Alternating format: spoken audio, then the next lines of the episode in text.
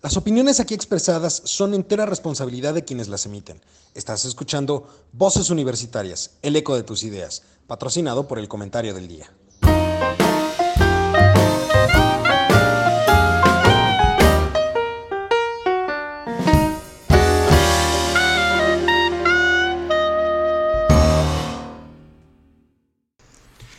Hola, ¿qué tal? Ya estamos en este subprograma Voces Universitarias, el eco de tus ideas.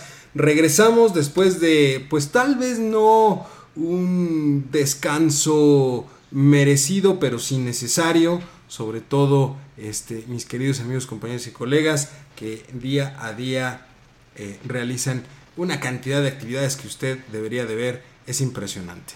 Pero bueno, ya estamos de vuelta. Estamos empezando nuestra tercer temporada del regreso, desde que regresó el programa pero en realidad vamos en la temporada, vamos en el décimo año de este, de este espacio en el que cada semana usted nos acompaña. Estamos estrenando nuevo horario y vendrán nuevos, nuevos proyectos y vendrán nuevos eh, espacios a través del sitio del comentario del día, nuestro eh, eh, patrocinador oficial.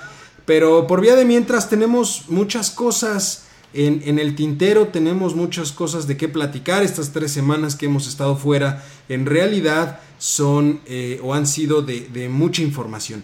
Pero vamos, a, vamos por partes, como dirían. Permítame presentarle a mis queridos amigos, compañeros y colegas que como cada martes, ahora a partir de esta semana a las 18 horas, me acompañan. Saludo con gusto. Vero, ¿cómo estás? Muy buenas tardes.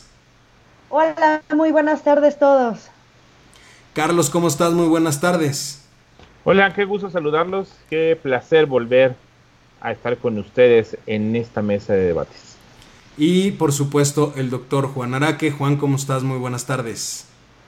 Bien, bien, gracias a Dios. Qué bueno que regresamos ya. Vamos a ver qué podemos hacer en esta temporada, dependiendo cómo se vayan esté desarrollando las cosas, desde la pandemia hasta lo que hay en la política propiamente aunque la pandemia también entró en la política, o la metieron, pero en fin, bien, gracias a Dios. Saludos a todos. Pues bien, vamos, vamos a empezar. Eh, tenemos pues bastantes temas en, la mesa, un poquito como lo hemos hecho ya tradicionalmente en prácticamente todos los arranques de temporada y en todos los arranques este, cuando hemos estado fuera un, un periodo. Pues vamos a hacer un recuento de lo que ha sucedido en estas últimas tres semanas en nuestro país. Si les parece, yo eh, eh, propondría que empezáramos con eh, la visita a Estados Unidos, la entrada en vigor del Tratado de Libre Comercio, del nuevo Tratado de Libre Comercio y por supuesto la captura de César Duarte. Entonces, en este contexto, digamos, estas tres situaciones se conjuntaron en algún momento, de hecho, o el pretexto específico para la visita de Andrés Manuel López Obrador a Estados Unidos pues era justamente la entrada en vigor del Tratado México-Estados Unidos-Canadá. Sabemos ya eh, eh, que cuando estábamos nosotros por irnos de, vacaciones, se estaba ya hablando de esta visita, se manejó esto, se supo entonces que el premier eh, canadiense no iba a asistir a esa reunión, pero finalmente Andrés Manuel López Obrador sí asiste a la reunión. repito, el pretexto fue la entrada en vigor al Tratado de Libre Comercio, Muchos analistas no lo vieron así, muchas personas no lo vieron así. Y también en ese contexto se da a conocer la captura del exgobernador César Duarte por autoridades eh, americanas y se está buscando ya el proceso de extradición a nuestro país. ¿Cómo ves esto, Vero? Bueno, pues pese a lo que la mayor parte de los analistas habían planteado, la verdad es que sí representaba un, un riesgo de algún desplante por parte de, Donald Trump hacia el presidente mexicano, este, pero sin embargo no pasó. Eh, era difícil que pasara por la relación que han tenido últimamente Andrés Manuel y, Donald Trump. Y creo que fue pues una reunión, si bien no exitosa, porque a mí no me parece que fuera exitosa, me parece que es una, fue una reunión que salió bien, ah, en términos secos, ¿no? Sin mayores abruptos, sin mayores problemas, sin mayores dimes y diretes. Eh, me parece que, que, eso fue este, lo, lo, lo importante. También habría que rescatar, bueno, pues los empresarios que acompañaron en esta visita a Andrés Manuel, ¿no? Que eran, eh, pues son empresarios que poco hemos visto en estos eh, actos, ¿no? Internacionales, que, bueno, obviamente obedecen a, los empresarios como más cercanos a este gobierno, ¿no? Eh, Carlos Slim, Ricardo Salinas Pliego, este, Patricia Armendaris, o sea, varios empresarios que, bueno, obedecen a eso, ¿no? Pero fuera de eso, a mí simplemente me parece que fue una visita eh, que cumplía con un requerimiento, que lo cumplió y que salió bien. Es todo. ¿tú, dirías que pasó sin pena ni gloria. Ni pena ni gloria. O sea, claro, ¿No? como bien dices, el riesgo que muchos veíamos en un momento dado era eh, que se utilizara la figura del presidente de México eh, para fines electorales, que finalmente eso creo que sí sucedió en, cierta parte, pero sobre todo el riesgo era que terminara, eh, eh, digamos, haciendo, haciéndolo pasar, que terminaran haciéndolo pasar un mal rato, que a fin de cuentas, que él pase un mal rato o que él quede mal, pues nos hace quedar mal a nosotros. Sí, claro, pero bueno, pues finalmente eso no pasó. a pesar de todo, bueno, por los demócratas no les hizo ninguna gracia la visita, ¿no? Eh, menos ahorita que Joe Biden ya va eh, todavía con, más ventaja sobre Donald Trump para las próximas elecciones y fue a ellos a los que realmente no, le no les pareció, pero yo creo que había muchísimo más expectativas en México que en Estados Unidos sobre esta visita. Sobre el TEMEC, ¿cómo ves el tratado? Bueno, el tratado es algo que ya habíamos discutido, o sea, pues nada más es una entrada en vigor, no es algo que se hubiera sido modificatorio, ya era un tratado que tenía eh, ciertos sometimientos mayores de los que tenía el Telecán hacia el país, pero que finalmente eh, podría generar más pérdidas al, no firmarlo. Ok, ¿y sobre César Duarte? este y sobre César Duarte, bueno, pues finalmente pues llama la atención que justo estando el presidente en Estados Unidos hayan capturado a César Duarte, ¿no? Porque entonces se suma a los numerosos ya favores concedidos por el gobierno de Estados Unidos. justo, eso, justo eso te, iba a comentar, eh, recordando un poco aquellas teorías raras, eh, que, que digo, en este caso no conspiraciones, pero sí teorías de lo que sucede pues muchos argumentaban que eh, la captura de César Duarte pues no fue más que un regalo, digamos, de agradecimiento por parte de Donald Trump hacia Andrés Manuel López Obrador, considerando que de cierta forma sí hubo un apoyo electoral ahí. Ah, pues a mí no me parece que de agradecimiento, porque ya le debíamos varios, ¿no? Más bien la visita fue un pago de uno de muchos favores que le ha hecho Donald Trump bueno, el gobierno de Estados Unidos a México y este es uno más que en algún momento pues se lo habrá de también de cobrar. Totalmente. Doctor, ¿tú cómo ves? Bueno, el primer punto es la visita, ¿no? Correcto. Y tal vez le, este, de alguna manera les va a causar, pues no sé, extrañeza lo que les voy a decir, pero yo la veo como insignificante realmente el cumplimiento de algo que pues se tenía que dar y por otro lado, este, un poquito creo que Vero lo señalaba, pero nomás que yo me lo llevaría por el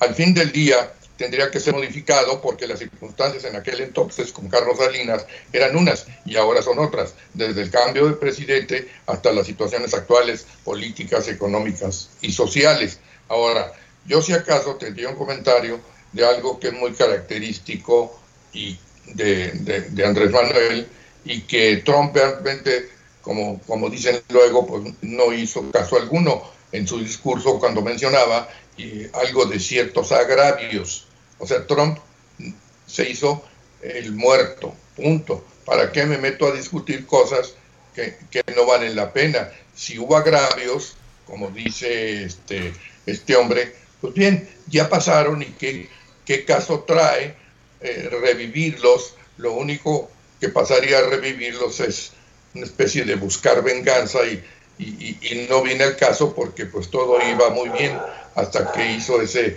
muy breve comentario que a mí no me pareció en lo absoluto, es un poquito, valía la expresión, como ponerte con Sansón a las patadas, no tenía ningún caso, no venía el caso ese comentario. Oye, pero, en, ese, en ese sentido, por ejemplo, lo que comentó Andrés Manuel en su discurso de prácticamente agradecerle a Donald Trump eh, su forma o la forma de tratar a los mexicanos, pues también deja mucho que desear, ¿no? Creo que esa es la parte, esa es la parte electoral que muchas personas vieron.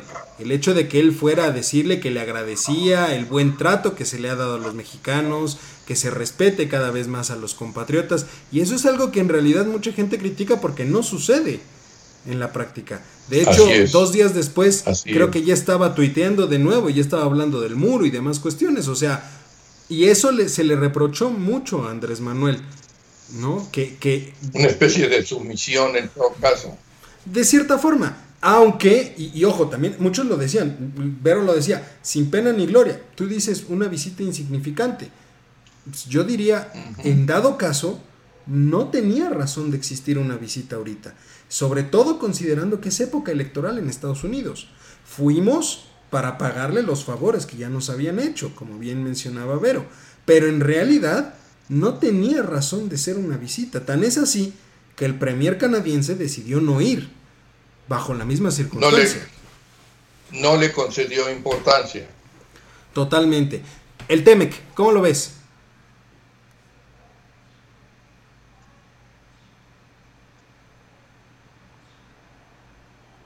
Creo que se nos fue por ahí. Por lo mismo. Se nos está yendo un poquito la, la señal de, del doctor.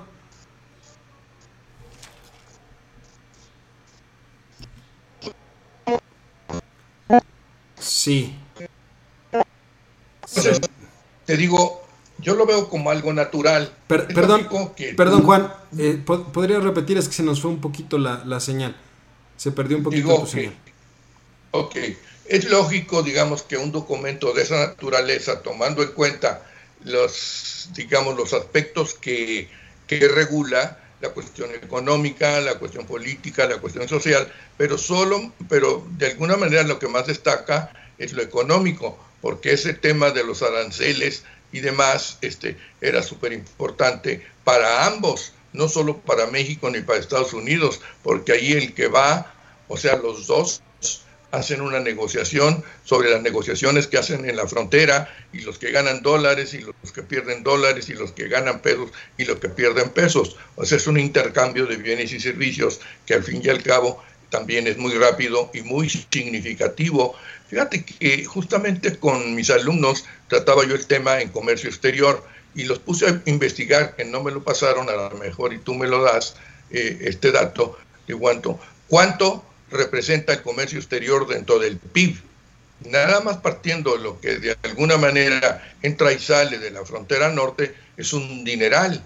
Es son cantidades eh, que, no podemos llegar a creer. No me acuerdo si alguien decía que más de mil millones de dólares, de dólares diarios. Y es cierto, el intercambio es tremendo. Habría que ver en algún momento con la aduana de Laredo, por ejemplo, Nuevo Laredo, cómo está atacada, se puede decir, abarrotada de containers que están esperando pasar mercancía. Y del otro lado, pues también, o sea, nos necesitamos unos a otros. Y este, a, Andrés Manuel le cayó bien porque pues ya se modifica esto, no sé qué tanto se tarde y pueda llegar a obtener más ingresos con la cuestión esta de los del, del intercambio, ¿verdad? Y ahora sí que le cayó también como anillo al dedo. Aquí sí yo aplicaría esa frase porque, pues bueno, ¿verdad? Ahora, que se estaba aplicando una parte nomás que era menor y que ahora es mayor, porque se supone que la negociación también tuvo que ver con esto de llegar a ajustar lo que antes no estaba y lo que de alguna manera los precios y demás, pues también sea, no se están ajustando sino que se van ajustando, porque yo no creo que sea de un día para otro. Tan es así que yo ligaría esto con esta cuestión de aduanas que se comenzó a meter ya Andrés Manuel, Andrés Manuel eh, eh, en este tema, que aduanas es un filón de oro, déjame decirte, y un filón también de corrupción. Pero, a ver, estamos hablando de mucho dinero. Sí, claro, pero a ver, en ese sentido también, el, gobierno de Andrés Manuel le, apostó mucho al tratado, le está, le está apostando mucho al tratado, perdón, precisamente porque consideran que eso es la herramienta que nos va a sacar adelante. Pero el tratado por sí solo pues no nos, va, no nos va a sacar adelante de, ninguna forma. Y eso está más que comprobado. O sea, si no hay un marco regulatorio y si no hay certeza para que opere el tratado, pues no importa que lo tengas, no va a funcionar. ¿No? Duarte, ¿cómo ves lo de Duarte? Bueno, eh, la última noticia que tengo de Duarte es que acaba de interponer un amparo. Así es que lo de la extradición está en este momento detenido. No sé si el juez concedió la, la suspensión provisional, ¿verdad? Que a la larga, y esto a la larga es también muy breve el tiempo, se me hace que sí va a conceder la suspensión definitiva, ¿verdad? Pero al fin y al cabo, una vez en algún momento un obstáculo para que no cante victoria aquel, porque qué tal si tiene la suerte Duarte de que se lo concedan y pues este a ver cómo le hace en todo caso, ¿no? Ah, habrá que esperar, pero lo ves igual como lo mencionaba Vero, eh, eh, un curioso que haya sucedido en el entorno de la visita, pero pues en realidad, pues un favor más. Yo creo que se dio. Yo, lo veo como coincidencia o que bien movieron esto para como ya sabemos cómo trabaja Andrés Manuel para darle publicidad al digamos al tema a lo mejor esa significancia que yo mencionaba en algún momento dado pues pudo haber subido, digamos, un porcentaje en razón de esta captura, ¿no? Porque pues es algo importante, definitivamente, y, una, ahora sí que una, una mancha menos al, leopardo, en todo caso, que ya tenían rato sobre este hombre, ¿no? De acuerdo. Charlie, ¿cómo ves? ¿Cómo ves tú este embrollo tan divertido? Ay, no, está, bien, está muy curioso. Eh, Escuchaba a la maestra decir la, el viaje de López Obrador y Funifa, totalmente de acuerdo con ella. Eh, yo no le vi mayor relevancia, es más, no tenía ni para qué, ¿no? Y creo que fue más circo que otra cosa.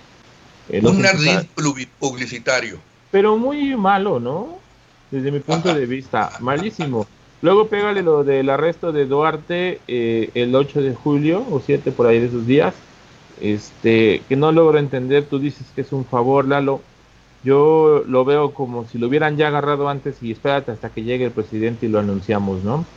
Eh, no lo sé. Podría verse como un favor. A fin de cuentas, ese podría ser un favor, ¿no? O sea, para que suban tus números, porque a fin, ese es un caso dentro de los varios que existen de combate a la corrupción que hay un problema muy fuerte. Fíjate que en los últimos meses o en las últimas semanas he visto un montón de ataques de, los, de las personas gringas hacia muchos latinos. Y eso está generando un descontento por completo en la comunidad latina en los Estados Unidos. La ventaja que tiene el otro candidato puede ser muy grande si los latinos deciden dar ese voto por completo en contra de Trump. Creo que eso es un factor muy importante. ¿Cómo ves que quedamos nosotros? Eh, es que aquí viene el asunto. Mandas llamada a López Obrador para que los que estén ahí en, los Estados Unidos digan, ah, el presidente que salvó a México o está salvando a México o el presidente buena onda, este, para que me ayude con los mexicanos, no con los latinos, con los mexicanos. Pero la cuestión es que sí le llevaron también marchas no sé cuánta gente, a lo mejor era muy poquita, pero hubo marchas, hubo manifestaciones. Eh, y ahora súmale también lo del frena y lo del famoso BOA. Entonces, estás hablando de muchas cosas raras ahí, ¿no? Entonces, yo no sé si hizo bien. Yo me hubiera quedado en casa y hubiera quedado bien. O sea, ni fu ni fa. Para nosotros, no sé si para Trump le haya funcionado tendríamos que esperarnos a las elecciones. Y el Tratado de Libre Comercio, pues era algo que tenía que entrar ya desde hace mucho, una renegociación que hicieron, eh, no sé si beneficiosa para nosotros, no lo sé, pero por ahí ya hubo una empresa de Estados Unidos que pidió una revisión de no sé qué cosas en México. Estoy tratando de buscar ese caso, pero haz de cuenta, entrando el Tratado de Libre Comercio, luego, luego vino ese asunto. Entonces, no lo sé, fíjate, yo he estado viendo muchas cosas este fin de semana, estas semanas que hemos estado fuera y, y junto con la pandemia que nos tiene a todos recogidos y ahorita que ya salimos y nos dejaron salir libremente, pues este asunto está complicado. ahorita tocamos el tema de, la pandemia. Duarte, ¿cómo ves lo, lo, de Duarte? Nada más de, de, manera rápida.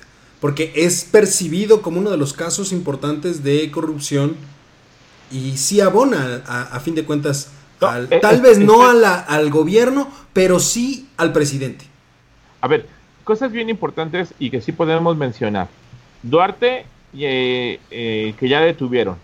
El otro Duarte creo que es el que está en, este, detenido. Correcto. No, ya tenemos dos.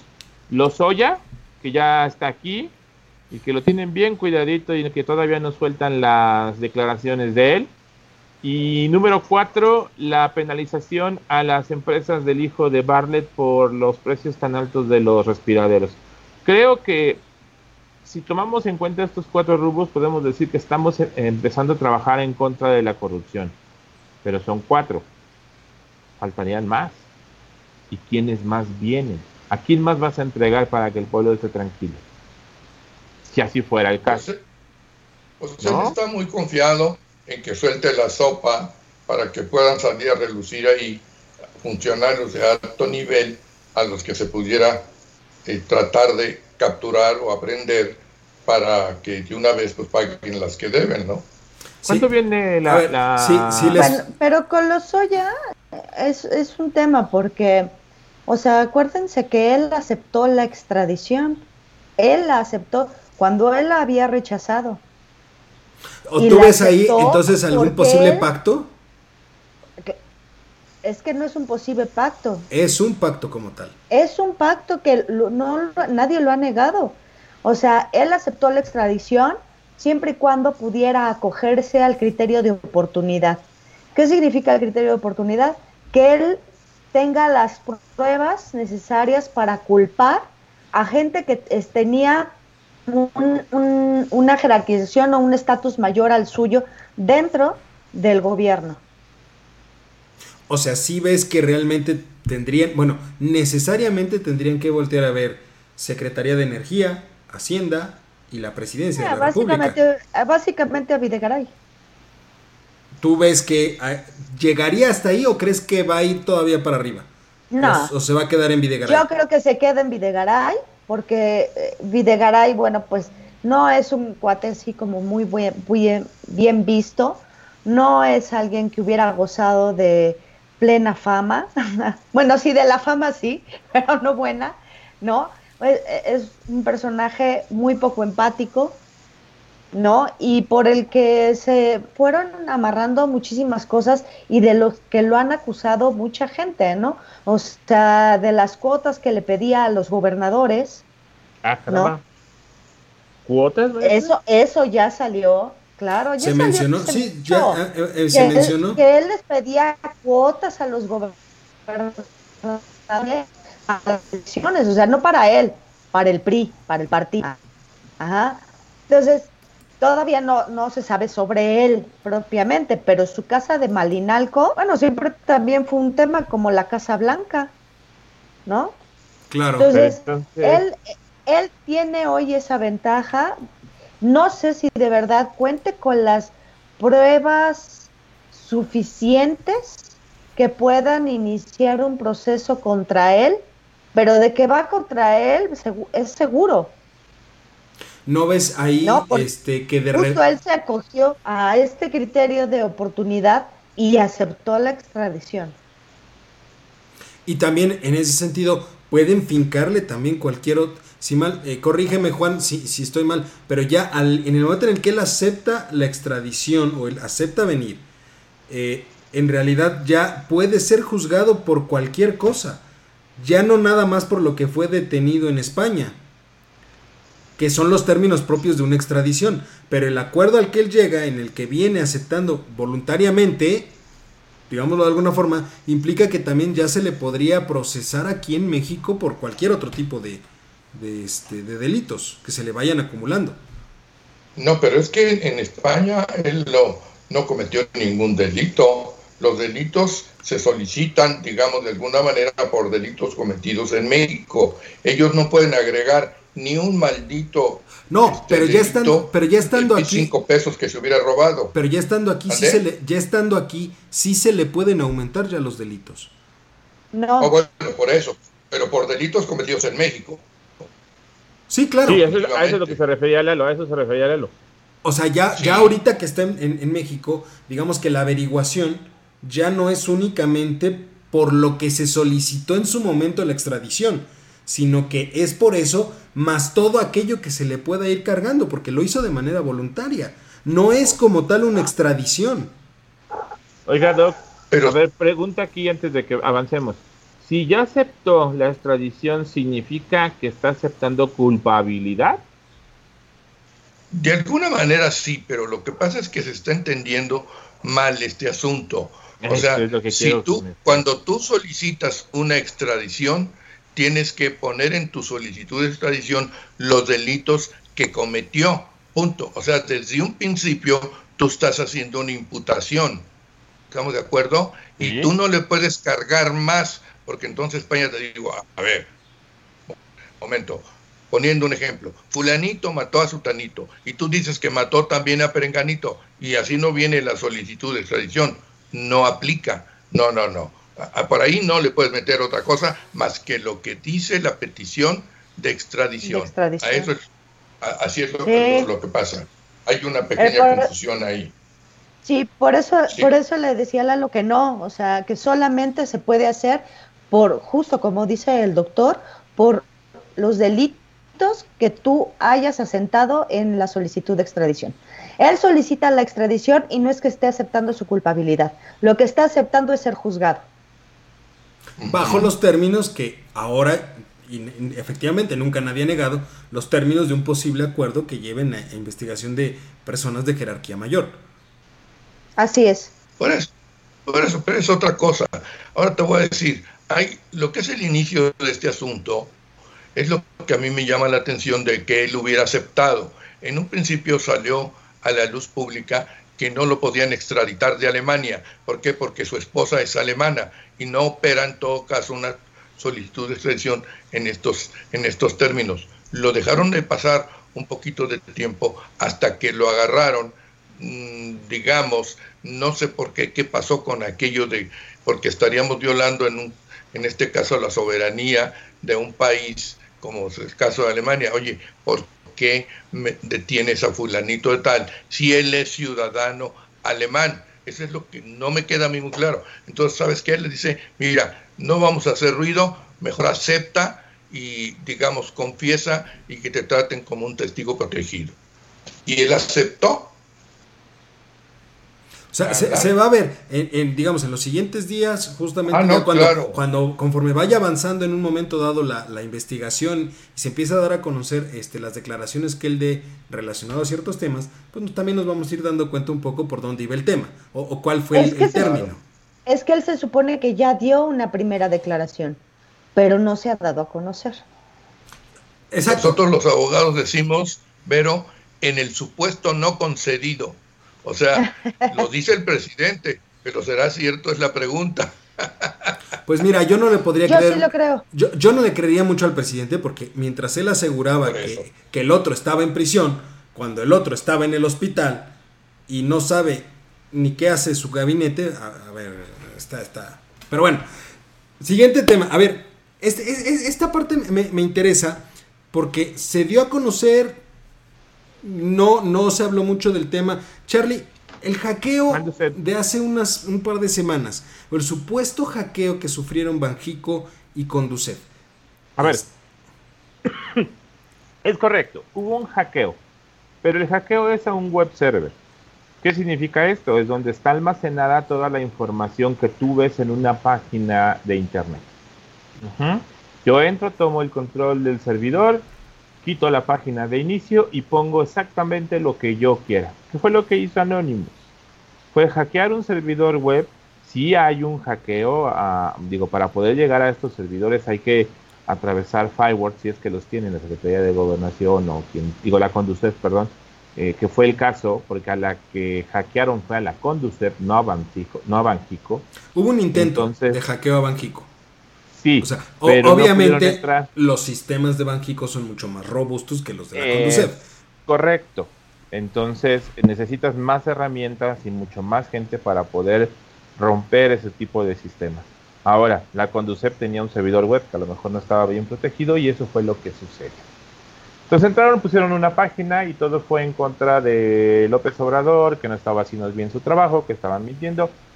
A final de cuentas, campaña em, propagandista que no va de acuerdo con los principios de Anonymous, desde mi punto de vista. Anonymous no ataca nada más por hacer ese tipo de situación.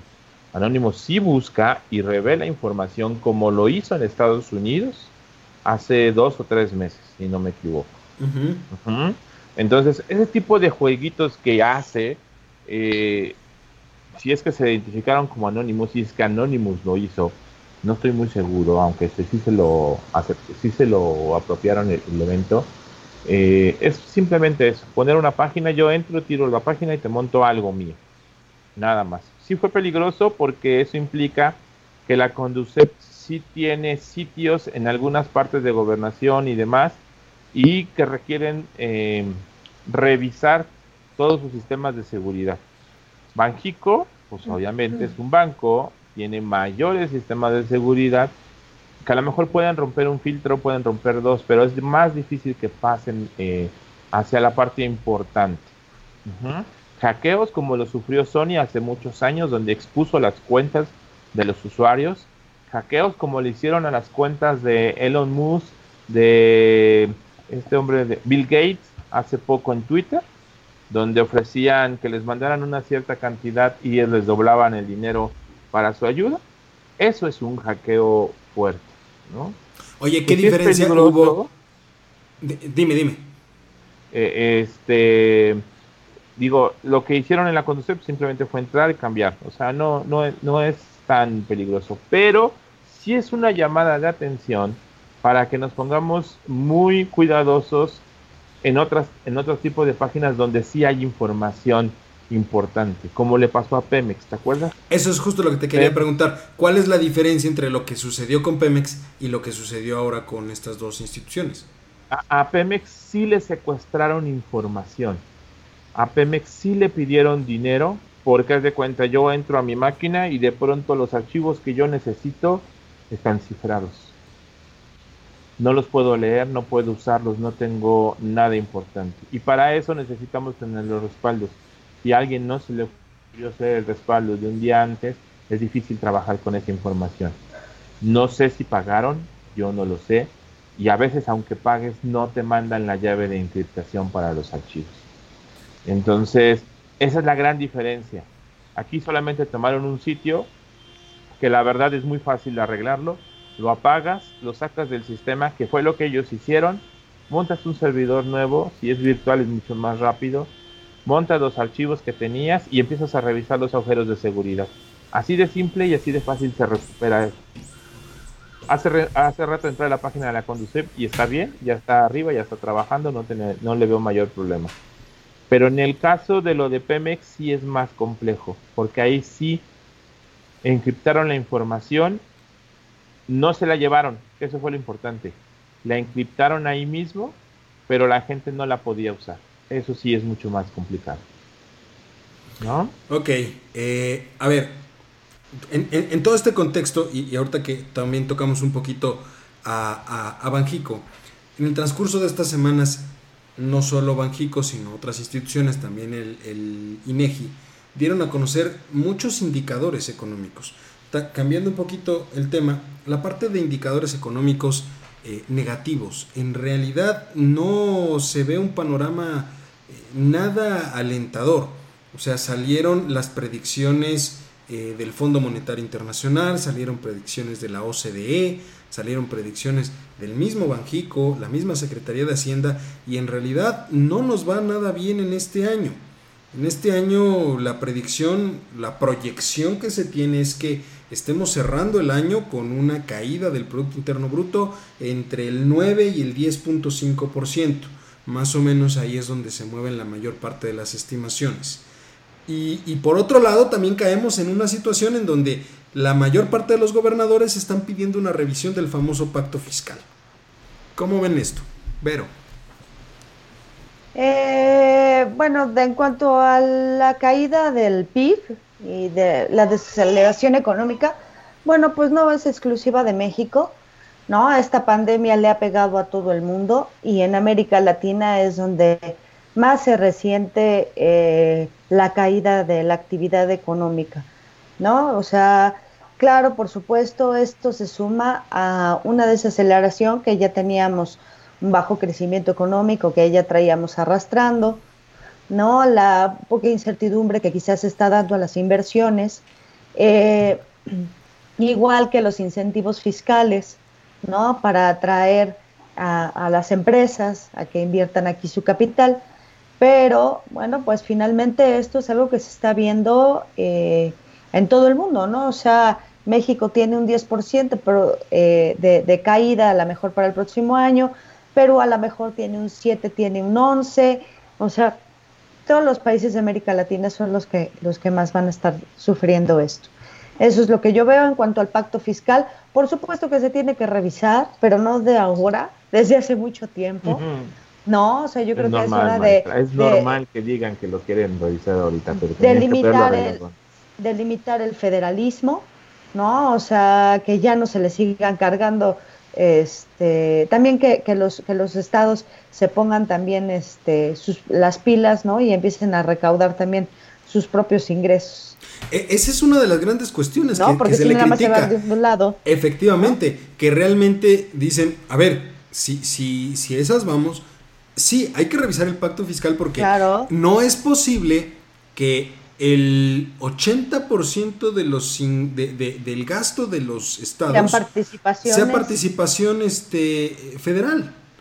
O sea, ahí es donde, donde uno dice, fíjate, en algún momento se daba, hay una idea, por ejemplo, ¿no? Decían, a ver, ¿qué pasa si realmente, por ejemplo, los estados, por cuestión de predial, por poner uno de los impuestos estatales, eh, realmente se obligara a cobrar el 1%?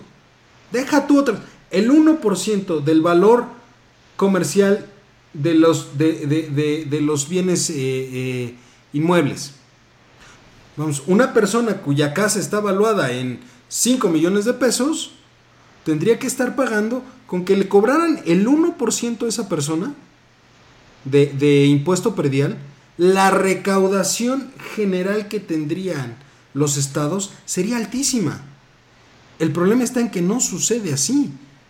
Pues no sucede porque está amarrada también por cuestiones político-electorales. O sea, al final del día, las, los, los estados dicen, ay, yo no te voy a cobrar la tenencia, ¿no? Para que sigas votando por ese gobierno. Mientras tanto, el gobierno federal dice, bueno, yo te voy a dar mejores participaciones, ¿no? Porque tú me vas a ayudar a conseguir más votos para mi partido. Y entonces, bueno, así se va haciendo. ¿no? Un, un, una mañe, una especie de, de, pero de, hilo sin punta. Exacto, eh, pero ese es el problema. Pero, y, pero es un hilo también muy fino, porque de todas maneras el dinero o la recaudación ya no está siendo tan buena a nivel federal. Y pues obviamente la si participación. Quieren una revisión del pacto, si quieren una revisión del pacto fiscal, por supuesto que se revise. Urge, es más, urge desde hace años. Juan, ¿tú cómo lo ves? La cuestión esta que tú estás sacando a colación del impuesto predial, este, el impuesto predial es muy bajo, Eduardo. Esa es la verdad. Digo, y justo por eso ponían muy manejable. Por eso ponían ese ejemplo y decían, a ver, es que no necesitas poner una tasa impositiva tan alta.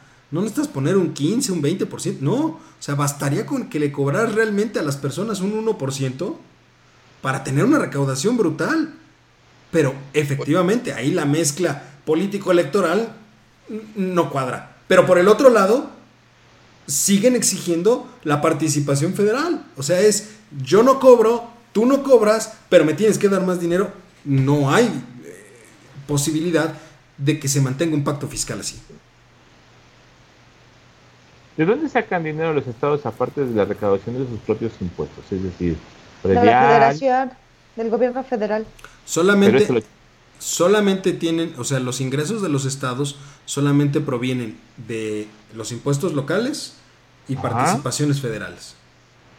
Bueno, hay derechos y aprovechamientos que entran dentro de la parte, no son propiamente impuestos, pero son derechos y aprovechamientos eh, de, sobre todo de servicios básicos dentro de la zona, si mal no recuerdo, ¿no, Juan? La parte de, derechos y aprovechamientos, que sería toda la parte... productos. Productos. Productos también. Ajá. Pero... El caso, digamos, de los puertos, de, digamos, las aduanas y demás, hay tiene una mezcla ahí.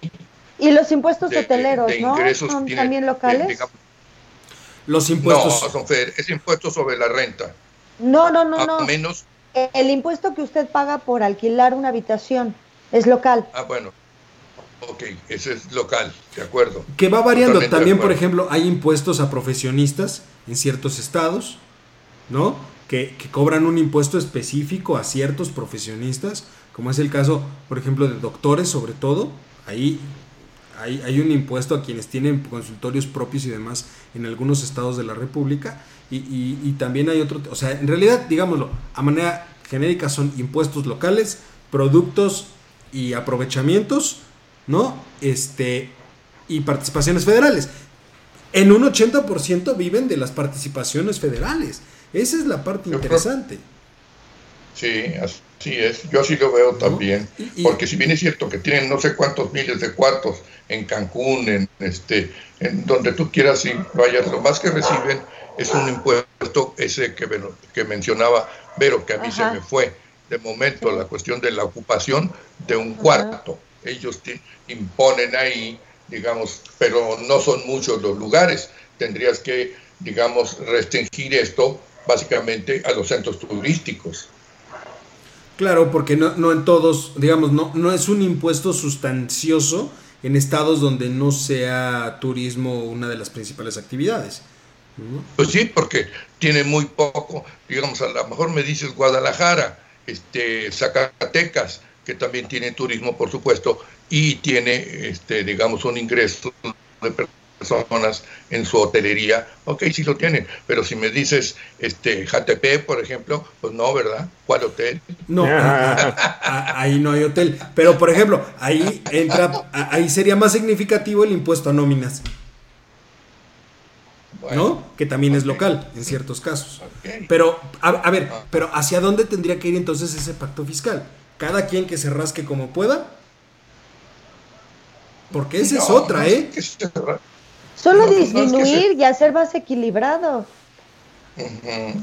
De acuerdo. Y ahí entras. Una revisión, pues. Sí, claro. O sea, tiene que ser una, revisión. Tienes que disminuir las participaciones federales. Pero también caes en situaciones donde habrá estados que te digan, a ver, es que, digamos, si comparamos un Zacatecas contra un, este, ¿qué te gusta? Eh, Nuevo León o un Mérida, pues sus posibilidades de recaudación son mínimas.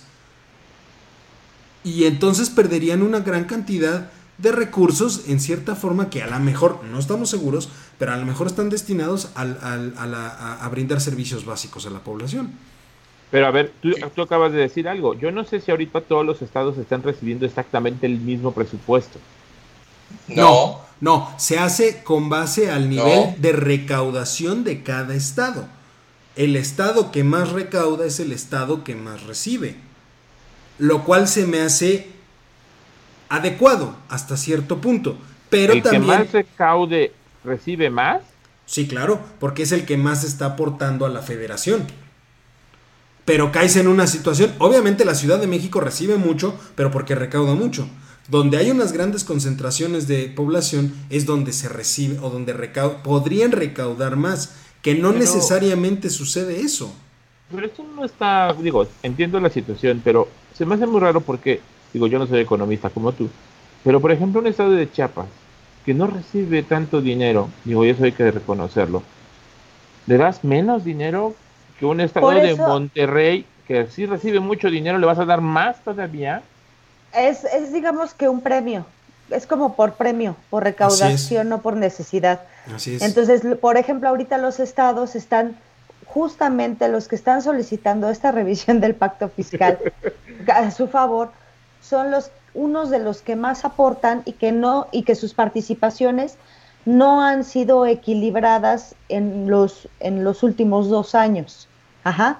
Ah, Chiapas sí recauda muy poco, pero tiene y se le dan pocas participaciones, pero tiene otros como apoyos de la Federación. Es que no es nada un más, estado donde tiene más se centra en los programas sociales, etcétera, etcétera, etcétera, para ayudar a su población más que a su gobierno, o sea, es, Es, es, un poco lo que argumentan muchos de los gobernadores. A ver, si yo estoy recaudando mucho, doy mucha participación a la federación, me estás regresando muy poco.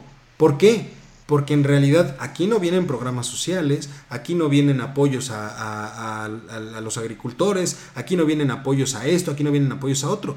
Si volteas a ver, por ejemplo, como lo dijimos desde el principio de este, de, este sexenio, si tú observas hacia dónde han sido las giras de trabajo del presidente, todo es sureste del país, sur-sureste. El norte no lo...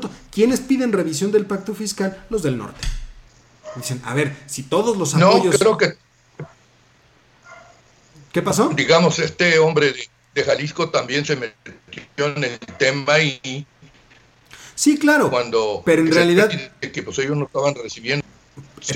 Pero, es del Bajío. Pero es pues, del Bajío, o sea, no es, o sea, el, gran pleito es, si todos los programas sociales los estás concentrando en el sur-sureste, donde se supone que está la población de menor ingreso y de mayor marginación, entonces ¿por qué, les, ¿por qué aparte de eso les das participaciones federales que me podrías dar a mí para compensar que yo no tenga esos programas sociales?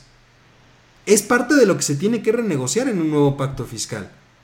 Por eso, por ejemplo, en Estados Unidos hay algo muy curioso. Sí, hay una aportación a la federación, pero también, ojo, hay una competencia entre estados. Por eso uno puede encontrar que hay impuestos más bajos en un estado que en otro.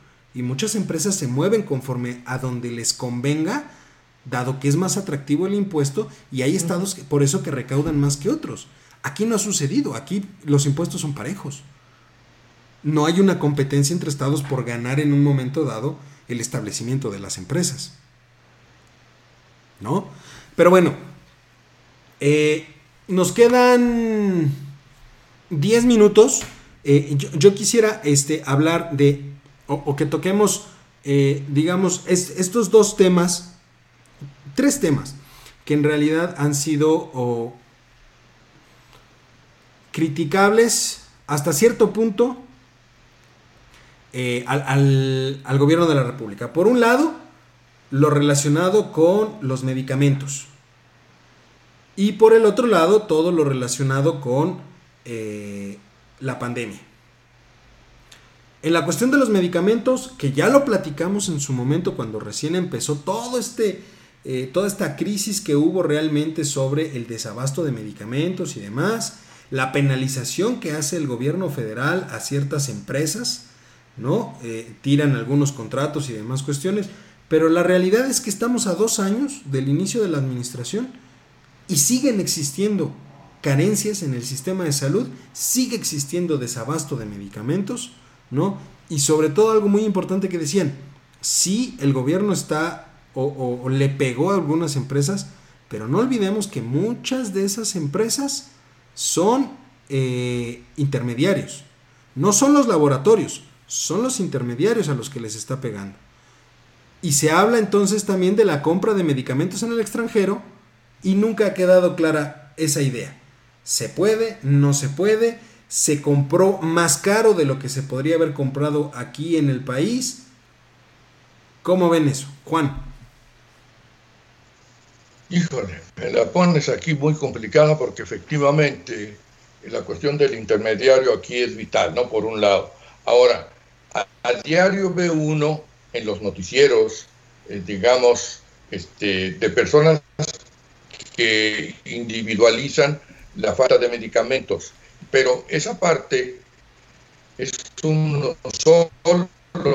En realidad no es uno solo, son muchos. Y les voy a dar el ejemplo que eh, desde hace rato, en que no hay suficiente medicamento para los niños que tienen cáncer. Inclusive, acuérdense de aquel comentario que hizo la, la fulana esta, que es la esposa del presidente, cuando, cuando alguien le preguntó que sí, qué pasaba con esto. Y ella contestó de una forma muy, tonta, la verdad, aunque no quiera que se metan con su familia, dijo, pues si tú eres médico, cúralo o ayúdalo.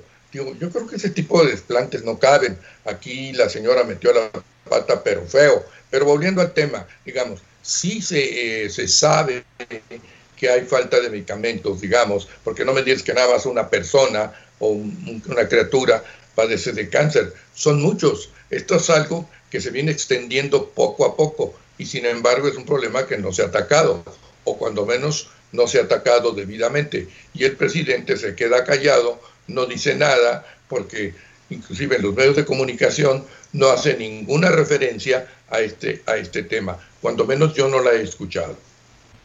Charlie, ¿tú cómo lo ves? A ver, están diciendo que el gobierno mexicano está comprando medicamento eh, respaldado por la ONU en el extranjero. ¿no? Eh, a final de cuentas, tú le acabas comprando a Pfizer, le acabas comprando a Bayer, le acabas comprando a todas las, eh, tú lo decías, a las industrias farmacéuticas que no son nacionales, ¿o sí? No. No. No, no, Entonces, puedes comprarlas aquí, los puedes comprar en el extranjero, es yo creo que indistinto. La cuestión, como dice el doctor, es abastecer a estas personas que es necesario su medicamento. Entonces, creo que a mí me da igual si lo compran afuera o lo compran adentro, eh, pero que compren medicinas de verdad. Que no nos vayan a comprar medicinas con agüita y que con eso crean que le van a dar la solución a los niños, ¿no? La idea es que se compre buen medicamento, que esté bien avalado y que le sirva a los niños como tiene que ser. Yo creo que esa es la parte fundamental. Si la compras afuera o la compras adentro, me va a dar exactamente igual, pero que llegue y que lo tengan. Esa es la parte fundamental, Doc, desde mi punto de vista. Sí, yo también así lo considero. No, sé qué piense Vero ahí. Vero, ¿tú, ¿tú cómo lo ves? Pues que para ser un gobierno de izquierda es muy neoliberal. Porque, porque, porque si tú le das preferencia a comprar eh, al extranjero con compras consolidadas, ¿no? Y programadas, quiere decir que a la industria mexicana, a la industria farmacéutica mexicana, no le vas a comprar en mucho tiempo. Claro. ¿No? ¿Y eso qué significa? Pues empleos, una vez más. Entonces, eh, a mí, a mí, ah, o sea, yo creo que si él lo hacía por la, por la parte de que había habido confabulación de algunas empresas para subir los pues, para subir los precios en las licitaciones eh, y cosas por el estilo. Creo que eso era como lo mismo que hemos dicho siempre, ¿no? Era, era como simple poder este, blindarlo, ¿no? Y no tenía por qué recurrirse a algo, eh, pues como, como tan radical como comprar más bien los medicamentos en el extranjero. Que, fue lo, primero que se le criticó. Pero es como dice Carlos, es como dice Carlos, digamos, a mí no me importa dónde lo tengas que comprar, tú tienes que atacar el problema para tratar de disminuir o acabar el problema. Si lo compras en Estados Unidos, si lo compras en Suiza, donde tú lo compres, ¿sabes qué? Hay que resolver ese problema. Pero a ver, creo, creo, que no también... me importa de dónde lo creo que también aquí e, es que fue un, un problema causado por ellos mismos y fue de origen. Implementaron mal esa situación. O sea, no cortas de tajo la, el suministro de, de, medicamentos. Puedes cortar de tajo a lo mejor otras cosas, pero no el suministro de medicamentos, sino hasta que haces una revisión, pero garantizas primero el abastecimiento de los medicamentos. No estaríamos hablando de esta situación si no hubiera habido un error desde inicio. Creo que eso también se no, no, no se debe de perder de vista, porque el, hecho también de tratar de voltear la situación, de que todo es culpa de las empresas neoliberales y de que quisieron abusar y que el sobreprecio y demás, está bien, te creo, qué bueno que quieras limpiar la situación, Pero el error lo tuviste tú desde un principio, en el momento en el que cortaste de tajo todo y no aseguraste el abastecimiento de medicamentos. ¿No? Pero bueno, en estos, en, estos eh, tres minutitos que, nos quedan, tres, cuatro minutitos, no podemos dejarlo, la pandemia. ¿Cómo ven? ¿Cómo vamos? Porque ya, ya inclusive el, Superman de la 4T ya dijo que igual y para octubre todavía no vemos un semáforo verde.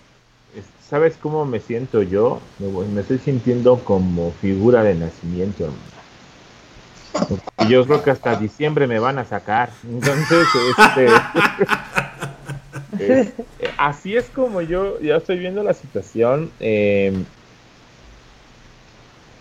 yo espero que mañana la señora nos diga que, digo mañana, no, el viernes, eh, la doctora Shemba nos diga que pasamos amarillo y estaremos más cerca de, poder regresar a las actividades con la nueva modalidad, pero yo no le veo, eh, en mi interior lo quiere creer, pero mi exterior dice que no creo que pasemos amarillo el próximo, el próximo viernes sí está complicado.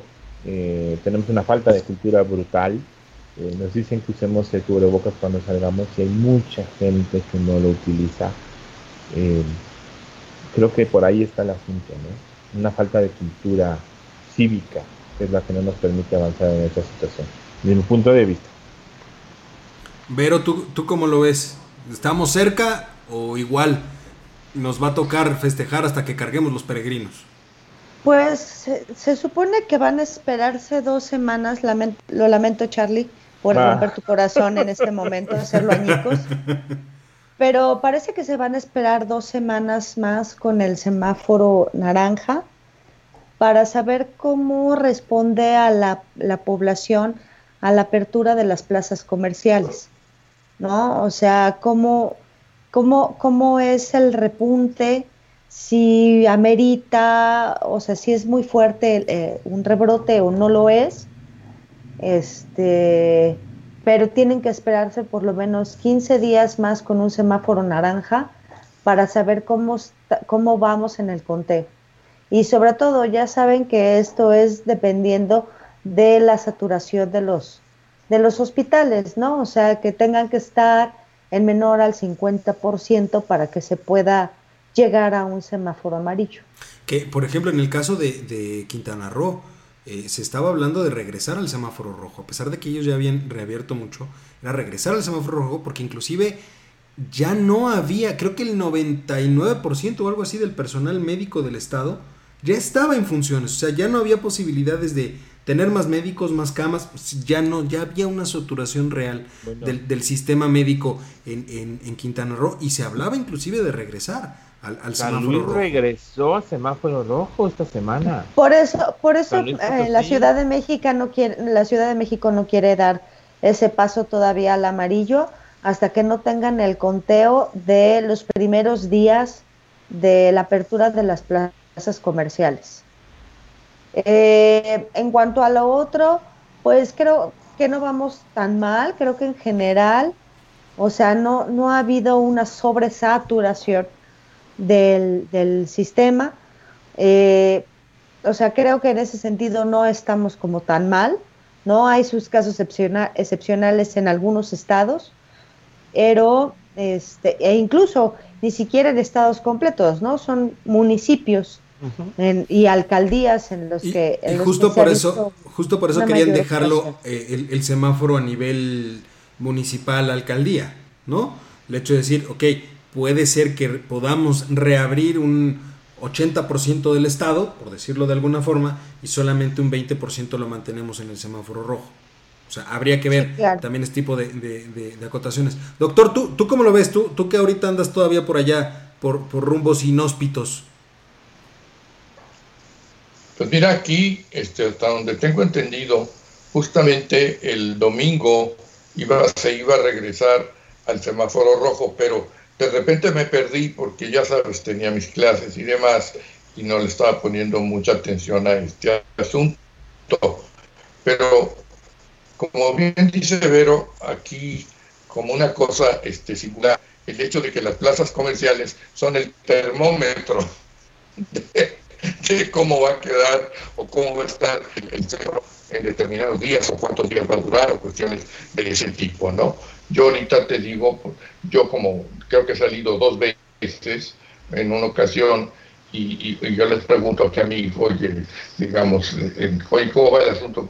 Pues no, se, se ve como normal, dice en el sentido de que hay la misma afluencia y demás, ¿no? Sí hay un buen resguardo cuando me tocó ir a, este, a, Liverpool, digamos, este, están dejando entrar a pocas personas, este, te ponen, yo no sé para qué te ponen, porque a lo mejor ni te ponen nada, una, una chuncha de esos que te lo ponen en, la mano, no sé hasta qué punto sea este, verdad o que tenga algún efecto. Yo creo que lo que más este, pues, lo que más sirve en todo caso es el cubrebocas. La verdad, yo sí estoy de acuerdo con ese tema de la, de la famosa cubreboca. Tú entras a un lugar con tu cubrebocas, un buen tu cubrebocas, pues yo creo que no pasa nada. No soy médico, pero me imagino eh, que eso ayuda mucho, ¿no? Este año... la gente aquí, como bien... ¿Este año ves que podamos llegar al semáforo rojo? Perdón, al semáforo verde. ¿O sí crees que esto se va a alargar todavía a diciembre? No, yo creo que va a tardar esto, ¿no? Definitivamente, este, yo creo que vamos a estar en el semáforo naranja todavía algún tiempo, aunque dicen por ahí las estadísticas de Gatel, que luego también ya Gatel ya no sabe ni qué hacer, este, en, en un momento dado, se va a tardar porque no es fácil que baje, digamos, la famosa curva y que la planan y que no sé qué. Pues sí, pero va muy lento y sobre todo en concentración.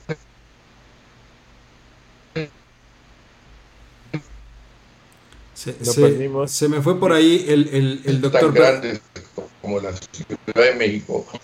Lo que más considero yo es la cuestión este de la irresponsabilidad e inconsciencia en sí de las personas. Ahí es donde hay un gran error, ¿no? La educación cívica, como se los comentábamos. Charlie, ¿tú, tú ves semáforo verde o, o, sí nos mantenemos todavía en, un rato en esto? Yo veo semáforo verde, pero es como en diciembre, ¿eh? Yo sí lo veo en diciembre. No lo veo antes. Y ¿sabes por qué lo veo? Perdón, perdón, maestra, porque ya vienen vacunas. Aunque experimentales, se han presentado muy buenos resultados y esperemos que las vacunas pronto estén en el mercado. Ese va a ser otro tema porque cuántas vacunas se tienen que hacer. pero, ¿tú cómo lo ves? Octubre. Octubre, noviembre, ya ves tú el semáforo verde. Sí, para octubre. Súper. Yo me quiero meter a la alberca, pero no hasta octubre, pero... pues se va a tener que aguantar o empezar a... Oye, espérame, ya me dijeron por ahí que me ya que, que porque, porque si no me compro mi flotis. Pero bueno, oigan, nada más. antes de irnos, una, una impresión rápida. Jiménez Espriu, ¿se va o se queda? Charlie. Se queda. Juan.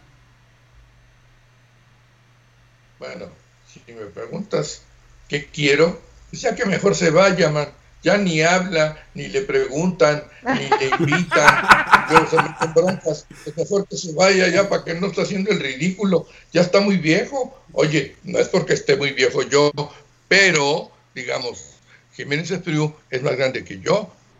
Jiménez Espriu debe tener 80 años fácilmente. Más. Oye, más ¿qué necesidad tiene más de 80? Este hombre? Tiene 83. Más a lo mejor, ¿qué necesidad?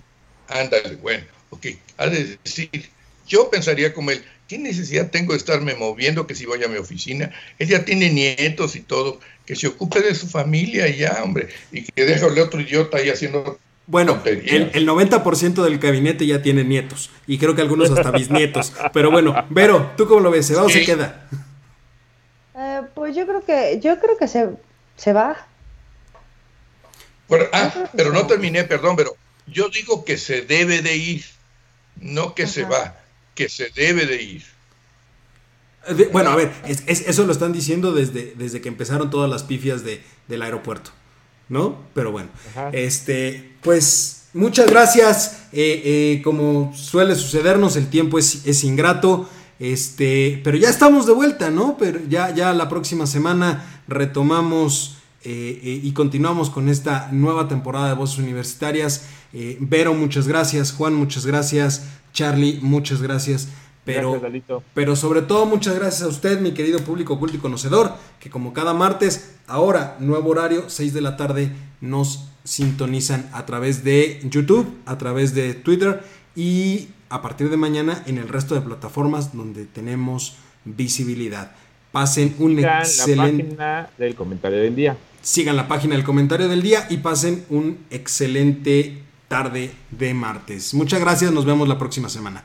Dios. Igualmente, hasta luego, que estén bien, cuídense y ya estaremos este, sabiendo qué, qué va a pasar con Jiménez Espriu y otros temitas por ahí interesantes. Hasta luego. Como, como, dirían, ah, como diría algún clásico, aún hay más. Ah. uy, uy, uy, Si Pero no bueno. las sueltas, revientas. Totalmente. Cuídense mucho. Nos vemos. Bye. Hasta luego.